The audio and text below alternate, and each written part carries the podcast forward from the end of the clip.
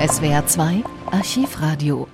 Zwei Tage nach der Durchsuchung der Spiegel-Redaktion stellt sich Spiegelchef Rudolf Augstein am 28. Oktober 1962 der Polizei und wird verhaftet. Am Tag drauf, dem 29.10., lädt Verlagschef Hans-Detlef Becker die Belegschaft zu einer Betriebsversammlung ein. Er gibt sich gut gelaunt und selbstsicher, macht sich über die Regierung lustig und erklärt, dass ein Spiegel ohne Augstein sicherlich ein anderer Spiegel wäre. Zugleich zeigt er sich zuversichtlich, dass sich die Beschuldigungen in Luft auflösen würden. Meine Damen und Herren, wir haben keinen Lautsprecher, also müssen ruhig sein. Liebe Mitarbeiter,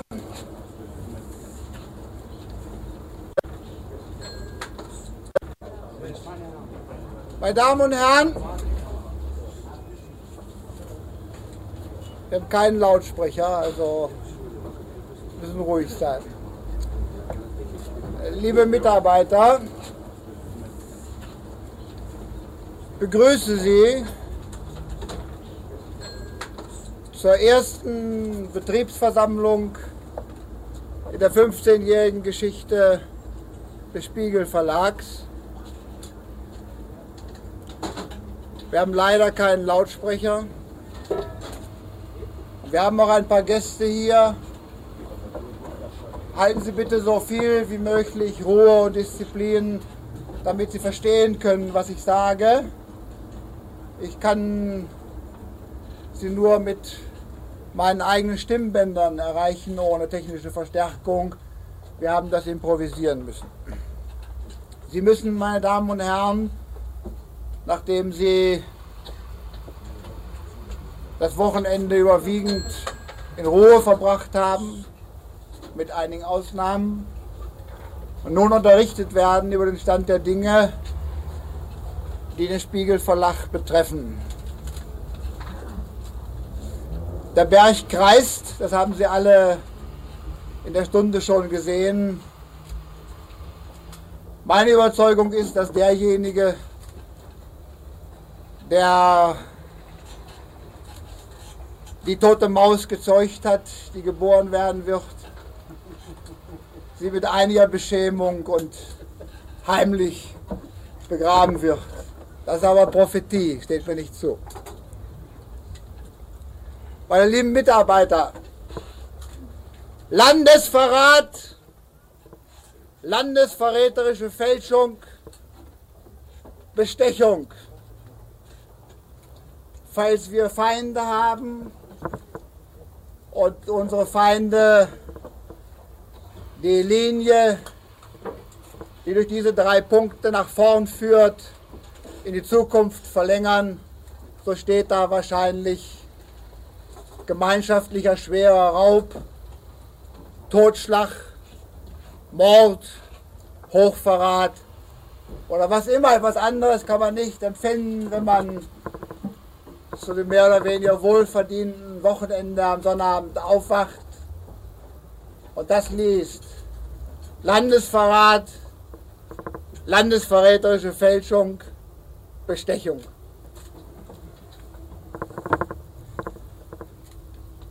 Ich schildere Ihnen den Ablauf der Dinge kurz chronologisch noch einmal. Wir haben viele Gäste von Presse und Fernsehen, die kennen das schon, meine Herren.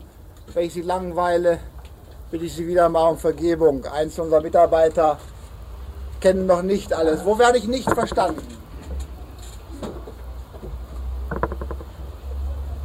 Herr Augstein erhielt die Nachricht, in der Nacht zum Sonnabend bei einem privaten Gastgeber, wo durch Zufall ich mit ihm zusammen war. Wir hatten gerade nach dem Abendessen eine Flasche 59er Mosel entkorkt.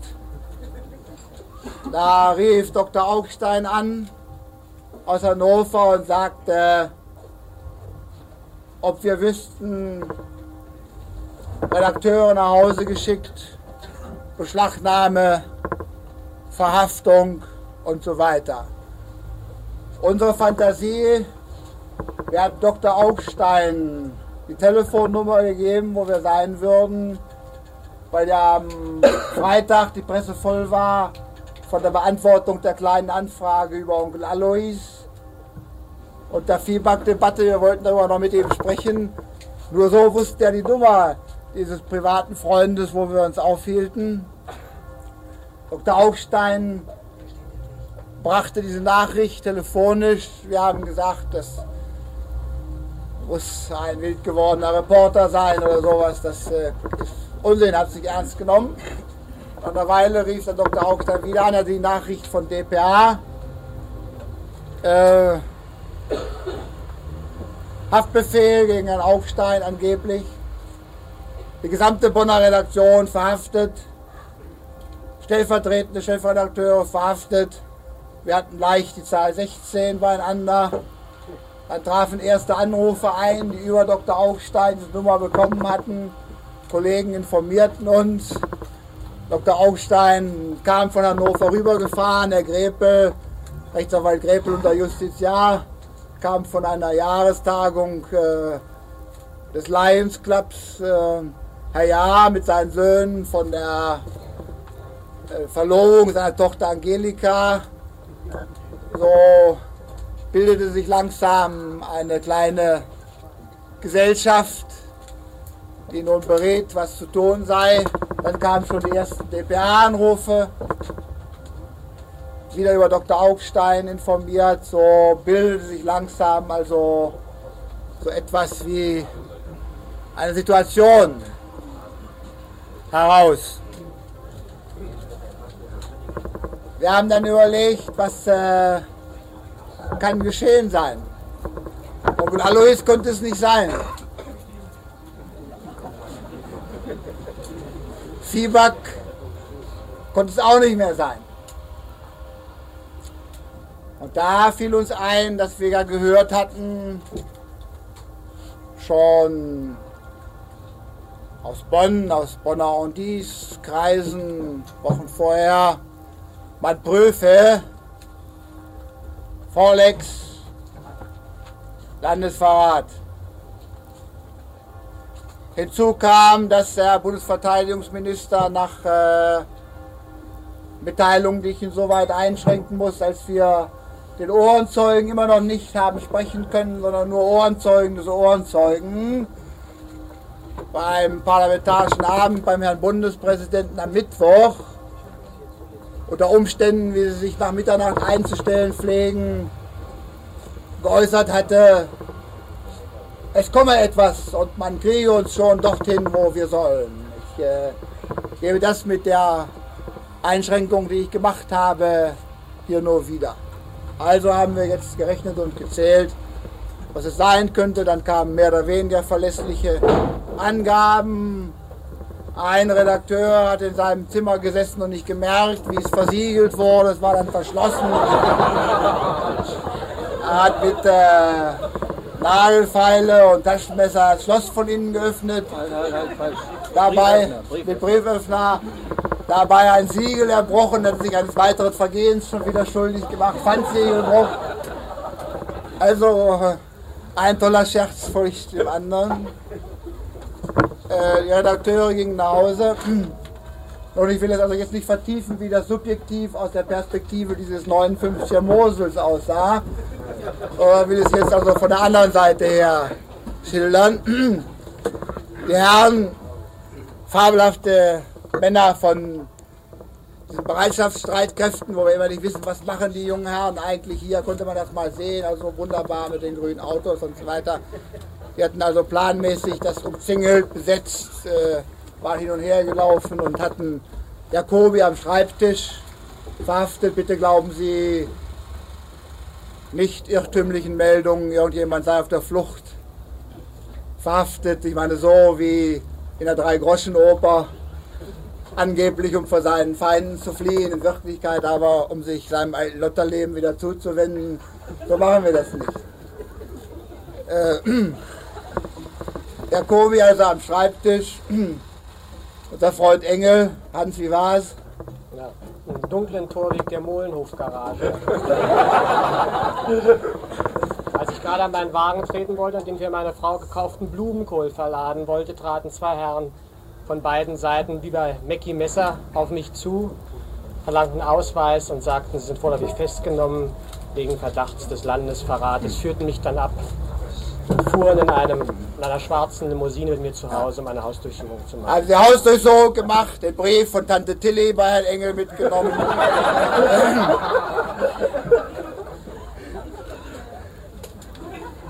Herrn Augstein Schulaufsatz aus 1939. Die erste Stilübung über Strauß aus 59. Ein paar andere dumme Sachen. Bonn, Redaktionsräume in Anwesenheit der Herren besucht, Schriftstücke beschlagnahmt, verschlossen, die Herren nach Hause geschickt, die übrigen Herrn Jene vorläufig festgenommen. Und äh, Herr Augstein, der wollte erst einen Augenblick schlafen, hat dann mit durch seinen Bruder Füllung nehmen lassen mit dem Herrn äh, Beamten der Bundesanwaltschaft. Zu Hause war ja die Durchsuchung. Äh, und äh,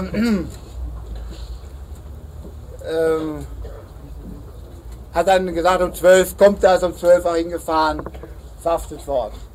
Ein Haftbefehl vollstreckt gegen Herrn Augstein. Vorläufig festgenommen waren Herr Engel, Herr Jene, Herr Jacobi.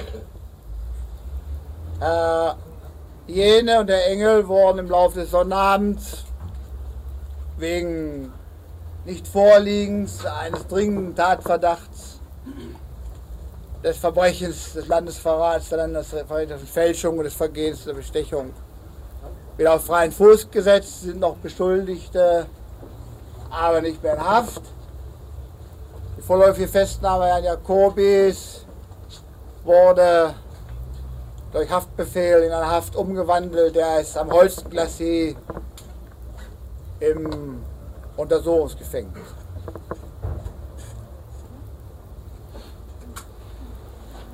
Herr Ahlers, da Heilwig, da ist Frau Ahlers.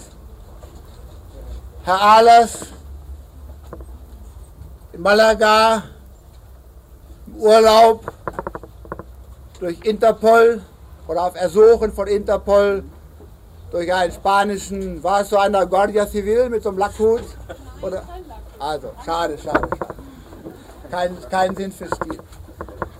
Ähm, äh, auch äh, zunächst ihrer Freiheit beraubt, eine Nacht verbracht in einem Lokal, wo Heinrich immer sagt, der Mann soll mal sauber machen. Der Mann sagt, hat gar keinen Zweck, äh, wie viele Leute immer, wird doch wieder schmutzig. Kein Konsul oder so jemand kam ja gar nicht in Frage. Die Botschaft war zunächst nicht unterrichtet, dann aber unter kulanten Umständen über Madrid nach Frankfurt gebracht nicht abgeschoben, sondern Conny hat natürlich gleich gesagt, selbstverständlich, wenn was von ihm gewünscht wird, er kommt. Sei in Frankfurt gestern verhaftet worden, nach Bad Goldsberg gebracht worden. Hausdurchsuchung bei Herrn Schmelz gestern. Das sind die wesentlichen äußeren Umstände. Unsere Geschäftsräume werden durchsucht. Beamten der Sicherungsgruppe und den Amtshilfe zur Verfügung gestellten hiesigen Bereitschaftspolizisten und Kriminalpolizisten verhalten sich sehr ordentlich. Wir haben guten Kontakt mit ihnen. Aber die Dinge gehen uns zu langsam. Nur ein oder zwei Personen führen die Durchsuchungen der Räume, wo nun das landesverräterische Material, das Bestechungsmaterial gesucht wird. Das geht uns zu langsam, denn wir müssen arbeiten. Nächste Spiegelausgabe umfasst neben dem journalistischen Inhalt, um dem es unter dem Gesichtspunkt von Meinungs- und Pressefreiheit geht, auch 77 Seiten Anzeigen. Die Auflage dann ist auf 510.000 Exemplare disponiert gewesen. Das alles ist ein Umsatz brutto mutatis mutandis 1,1 Millionen. Und diese wirtschaftlichen Werte können wir nicht durch den Schornstein blasen. Nachdem die Sache uns also immer noch zu langsam geht, wir also noch nicht mal telefonieren können über unsere Telefonzentrale, unsere Räume nicht betreten können, unsere Unterlagen nicht benutzen können, technisch paralysiert sind, haben wir uns entschließen müssen, heute an einstweilige Anordnung beim Bundesverfassungsgericht zu beantragen, Petitum angemessene Maßnahmen zur Durchführung des Durchsuchungszwecks, Beschleunigung, Zugang zu Geschäftsräumen, wenn das pauschal nicht möglich, so Zugang zu Fotolabor, einzelnen technischen Einrichtungen, Telefonzentrale, Fernschreiber, einzelnen Räumen, der Kulturredaktion, Wirtschaftsredaktion, wo die landesverräterischen Dinge nicht liegen, die liegen nämlich woanders. Die haben wir gesammelt und gebündelt, da liegen, wo sie hingehören. Also so etwas nicht gibt beim Spiegel, ich meine, meine lieben Mitarbeiter, sie kennen die Arbeitsweise besser als die Herren, die sowas vermuten. Das besagt nicht, dass wir irgendeine Beschwerde hätten über den Herrn Untersuchungsführenden Staatsanwalt, da gibt sich die größte Mühe, ist ein Einsatz seit Freitagabend selber mindestens so am Rande der physischen Erschöpfung wie ich selber, obwohl ich nicht wüsste, wie das zu überbieten sein könnte.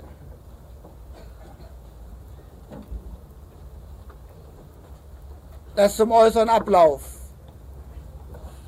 Der Presse haben sie entnommen, was wir dem Verdacht von Landesverrat und landesverräterischer Fälschung entgegenzuhalten haben. Was ist Landesverrat? Darunter stellen sich die jungen Damen hier sicher vor.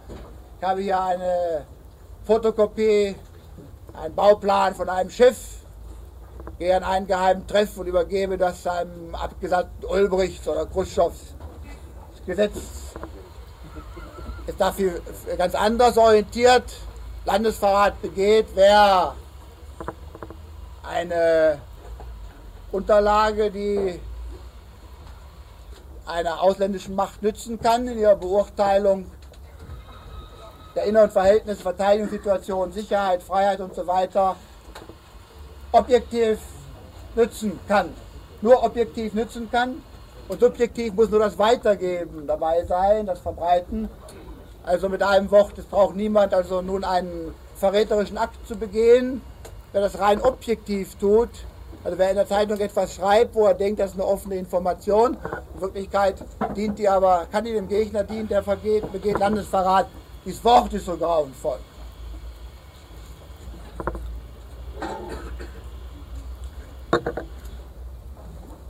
Solche Informationen sollen also im Artikel Vorlex, Förcht, Titelgeschichte 41 enthalten sein. Als der Vorwurf landesverräterische Fälschung begeht, wer ein falsches Staatsgeheimnis offenbart, also etwas, was, wenn es so wäre, wie er glaubt, ein falsches ein Staatsgeheimnis wäre, wenn ich also sage, dieser Hydrant da draußen ist in Wahrheit eine versenkbare Raketenbasis von Castro. Wenn es losgeht, schießt er damit auf Malente Gremsmühlen. Äh, und ich glaube, dass, dass das also so ist. In Wirklichkeit ist das eben nicht dran. Und ich offenbare das in der Überzeugung, es sei so, habe ich landesverräterische Fälschung begangen. Na, Bestechung können Sie, können sich alle selbst vorstellen, was Bestechung ist. So was machen wir ja nicht. Also ich meine, das, also das andere ist eine diffizile Prüfung. Ich habe mich mit etwas rohen Worten darüber jetzt hinweggesetzt, weil wir die vielen Damen bei uns haben, die juristisch nicht geschult sind die vielen Mitarbeiter aus den kaufmännischen Abteilungen, die das nicht übersehen. Für die Redakteure kann man es differenzierter ausdrücken. Äh, aber ich meine, das muss geprüft werden. Wir glauben das nicht. Wir glauben das nicht, weil wir hatten prüfen lassen. Das haben sie der Presse entnommen. Das will ich nicht alles nochmal erzählen. Aber Bestechung, Bestechung gibt es nicht.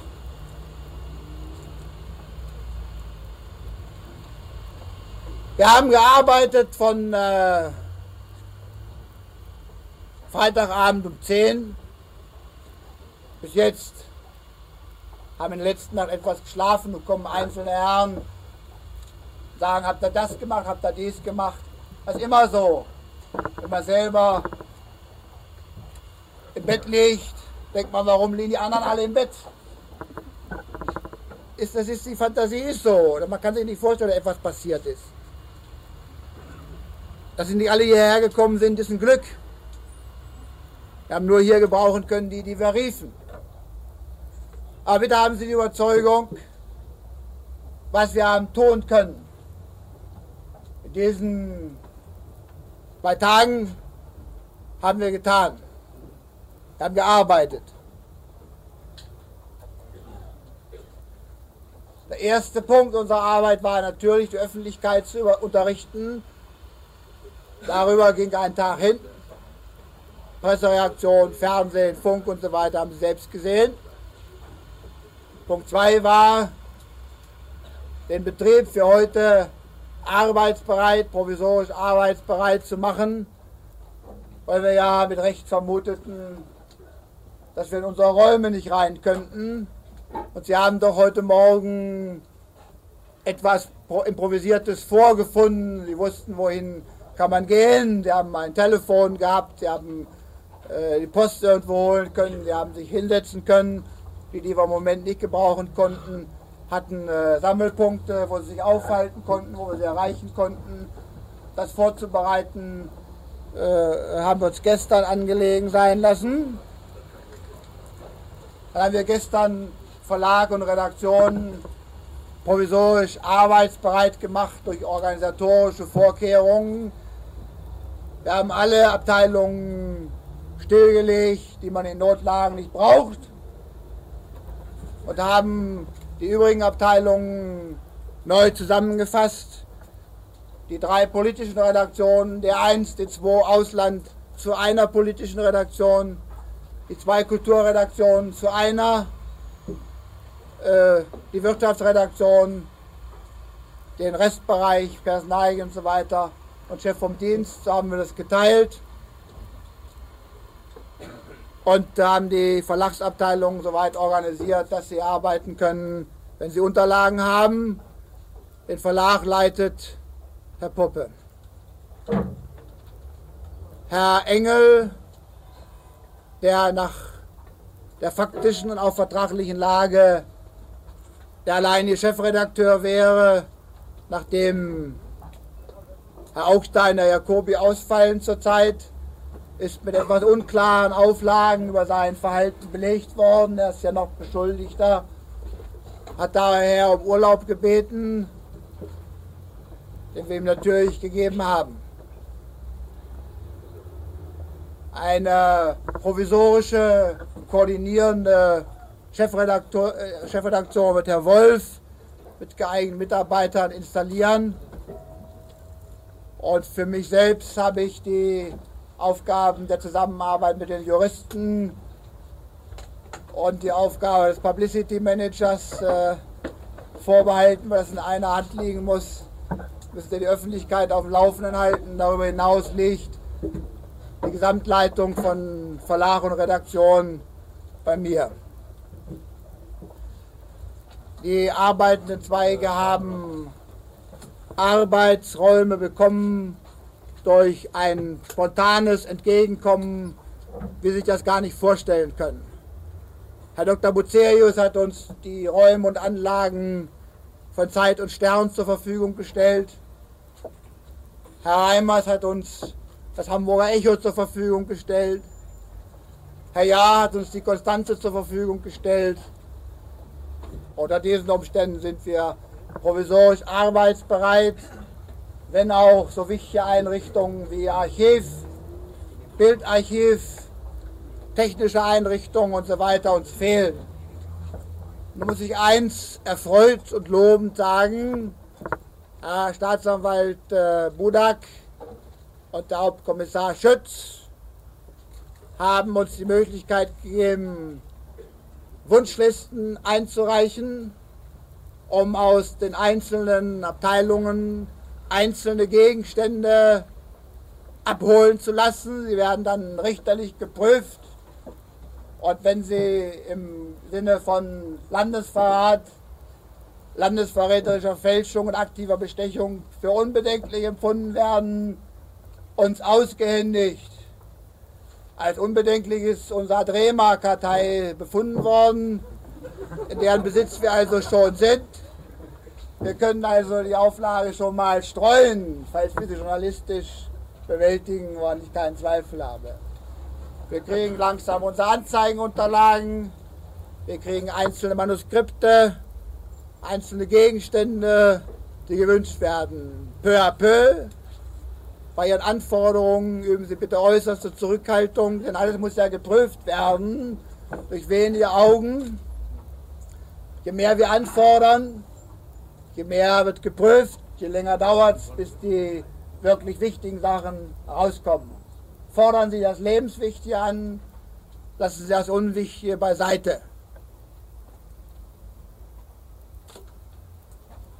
Was Ihre Arbeitsweise anlangt, so haben Sie uns und äh, ja nicht zuletzt auch mir persönlich immer mal entgegengehalten, es sei alles so perfekt, so bürokratisch, zu kommissig, zu weit vorschauend organisiert. Das ist nun alles weg. Jetzt herrscht das freie Spiel des freien Intellekts und der freien kaufmännischen Initiative. Niemand ist an irgendwelche Vorschriften gebunden. Dienstzeiten gelten nicht.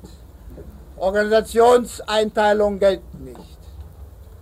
Essenszeiten und Essensmarken gelten nicht. Sie können, wenn Sie Hunger haben, äh, Imbisse einnehmen, sich liquidieren lassen. Es ist die äußersten Fälle im Eisterpavillon, möglichst nicht im Vierjahreszeiten drin. Äh, Sie können hier Schichten einteilen, so dass die wenigen Abteilungen, die institutionell da sind, möglichst ununterbrochen arbeiten, mit Kräften, die sich dort einfinden. Mit Schichten, mit Ablösungen, wie sie wollen. Bitte gehen niemand nach Hause, weil er sagt, ich habe keine Aufgabe. Wir haben hunderte von Aufgaben. Wir müssen äh, auf dem Landwege, wie Adami immer sagt, er schreibt in die Spesenrechnung über wie Überführung eines Pkw auf dem Landwege. Ich meine auf Luftwege. Äh, äh, also auf dem Landwege müssen wir Informationen überbringen. Wir können jede Dame gebrauchen, die auf einem Finger einer Hand äh, kann. Äh, wir können jeden gebrauchen, der Hilfsdienste irgendeiner Art leistet, dessen Abteilung aufgelöst ist. Der suche Anschluss dort, wo es ihn interessiert. Bitte nehmen Sie auch weniger imposante Posten wie Hilfsboote, Hilfsportier und so weiter ein. Und wir müssen ja unsere Gebäudeteile besetzen, um dem Briefträger zu sagen, das findest du da, Besucher, Boten und so weiter. Suchen Sie sich einen Job. Wir haben einen für jeden. Die Verlagsleitung ist bei Gruner und Sohn, sechsten Stock, äh, neues Pressehaus weil ich sagen muss, die ersten, die uns spontan den ganzen Laden zur Verfügung gestellt haben, waren Gruner und Sohn.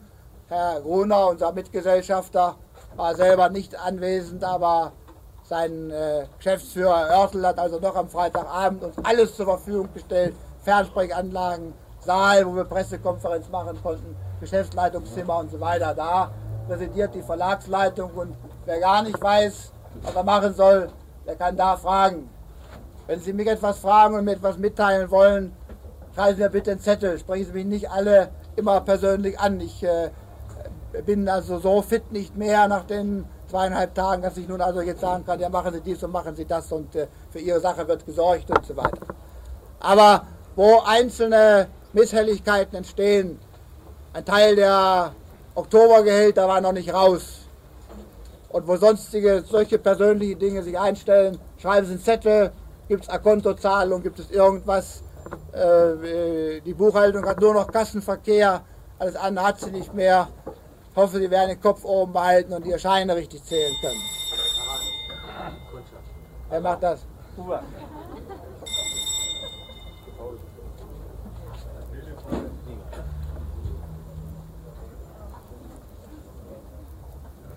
Also wir haben alles aufgeboten, um äh, akut die Lage aufzufangen am zweiten Tag, das war der Sonntag. Der nächste Programmpunkt ist nun natürlich der juristische Gegenschlag, der bisher nur im begrenzten Umfang geführt worden. Die Herren waren in Haft oder festgenommen. Wir wussten gar nicht, wer bleibt festgenommen, was wirft man uns vor, welche Maßnahmen sind ergriffen, was feucht noch. Wir hatten ja wenig Überblick. Was die Juristen spontan tun konnten, haben sie getan. Das organisiert sich nun heute. Zunächst mal sind für die einzelnen haftbefindlichen Herren je getrennt Verteidiger bestellt worden für das Arbeiten für Herrn Augstein, sein Bruder Dr. Augstein aus Hannover, für Herrn Jacobi, Herr Rechtsanwalt Dr. Labin aus Hamburg. Von allen Seiten, mit denen wir aus sachlichen oder persönlichen Gründen nicht gut standen, sind uns spontane Bekundungen dieser Bereitschaft zuteil geworden in einem Maße, dass Sie sich überhaupt nicht vorstellen können. Als kleines persönliches Entrefilet muss ich sagen, ich kann mir das nicht verkneifen, dass ich mit einem Herrn, der mal eine Gesellschaft äh, unter Protest gegen die Gastgeber verließ, weil er gesagt hat, Ihr habt mir nicht gesagt, dass Bäcker da ist. Ihr wisst, dass ich den nicht vertragen kann. Das empfinde ich als unfair. Ich gehe nach Hause. Mit diesem Herrn habe ich gestern eine halbe Stunde verhandelt über Dinge, die hier zu veranlassen waren. Also so sieht die Lage für uns aus.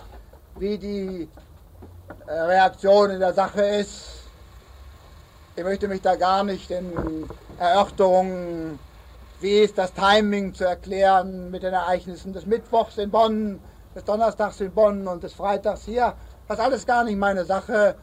Das äh, lesen Sie bitte aus der Presse, aber dort merken Sie ja eine sehr spontane Reaktion im In- und Ausland. Frontpage trotz Kuba und gegen diese Sache, die da an uns vorbeigegangen ist, ist ja wirklich, das nun wieder auch ganz objektiv hier eine Kaulquappe gegen diesen Heil, der da in den Weltnachrichten war. Aber wir halten fast Rang mit äh, diesen Dingen, was mich also, wenn ich etwas äh, aufnahmefähiger wäre, überwältigen würde. So bin ich, habe ich etwas Horn heute schon, auch am Kopf. Ähm, meine Damen und Herren, ist dies eine ernste Stunde? Es ist natürlich eine ernste Stunde, denn unsere Kollegen und unser Chef sind nicht auf freiem Fuß. Und gestern Abend sagte ein Bundestagsabgeordneter zu mir am Telefon, kein sozialdemokratischer, nur damit es nicht so gesagt wird, immer nur von einer Seite, der, das ist sozialdemokratische Echo ist uns sehr willkommen. Das war kein Sozialdemokrat. Das ist ein Mann, der war Bataillonskommandeur eines Panzerbataillons im letzten Weltkrieg nicht am Ende, der war Infanterist.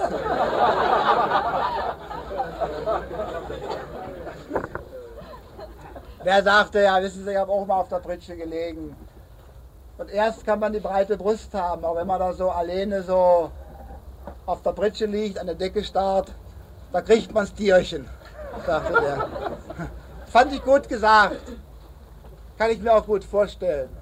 Also unser Chef Unsere Kollegen sind nicht auf freiem Fuß. Das ist eine ernste Situation, menschlich und dienstlich. Denn mit Recht äh, zweifeln alle daran, dass der Spiegel der Spiegel sein wird, wenn Haugstein ihn nicht mitmacht. Wir werden zeigen, was wir von ihm gelernt haben. Die Umstände hier sind auch ernst. Aber ansonsten muss ich sagen, wir haben unsere Arbeit immer so exakt und so nach Plan und so überlegt und so entpersönlicht gemacht. Machen wir es mal mit Freude in den nächsten paar Tagen. Wir haben uns nicht zu schämen. Keiner von Ihnen ist bei Al Capone engagiert, sondern bei Herrn Augstein sind Sie tätig. Die Nummer 45 ist in Arbeit. Wir wollen sie im vollen Umfange mit etwas unkonventionellem Umbruch pünktlich in erhöhter Auflage mit dem Titelbild Rudolf Augstein herausbringen.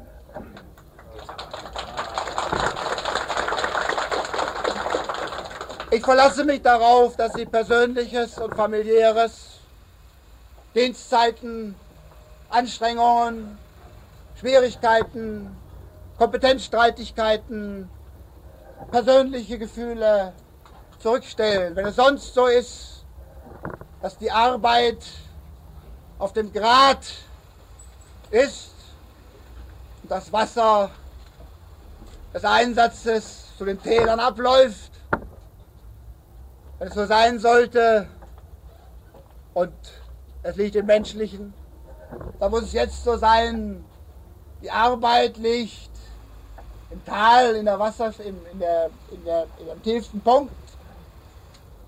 Und die Manpower bahnt sich von allen Seiten her, wie das Wasser, das seinen tiefsten Punkt immer findet, ohne Anweisung, ohne Kontrolle, ohne Vorbild, ohne Chef und ohne was das alles, was sonst dazugehört, aus eigener intellektueller, journalistischer, organisatorischer und kaufmännischer Initiative seinen Weg zu diesem Punkt, wo es sich sammelt, zu dem Fluss und Strom, der unsere Mühle für die Nummer 45 in Gang setzt. Kann ich mich darauf verlassen, meine Damen und Herren? Vielen Dank. Haben Sie Fragen? Ich danke Ihnen.